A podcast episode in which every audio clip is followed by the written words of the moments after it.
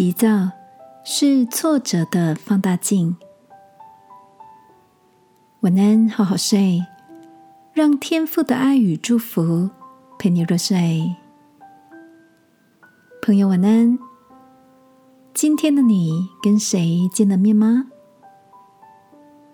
我的同学 Tina 是个专职的安亲班老师。前阵子碰面聊天时，她苦笑着说起自己最近的挫折感很重。不知道为什么，在工作的时候教学生，我可以是个很有耐心的老师，但回到家中，面对自己的孩子，在教他们功课的时候，却常压不住自己的怒火。搞得亲子关系乌烟瘴气的。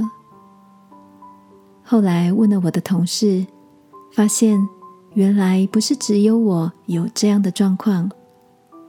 大家还开玩笑的说：“是不是该一子而教啊？”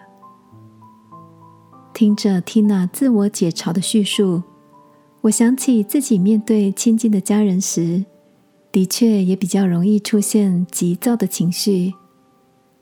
于是我跟他分享了前阵子看到一位国外专门研究急躁情绪的学者，曾经建议性急的人，在感觉焦灼不安时，先思考一个问题：这件事情对你五年后的生活是否有大影响？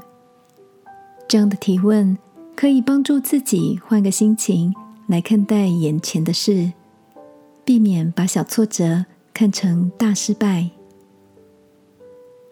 亲爱的，在日常生活中，你是个从容不迫的人吗？或是你也常不自觉的让急躁的情绪放大了遇到的小难题？爱我们的天父说：“你不要心里急躁恼怒，因为恼怒存在愚昧人的怀中。”今晚。让我们一起来到天父面前，求他赐下心平气和的智慧，挥别冲动、易怒、无奈、后悔的恶性循环，好吗？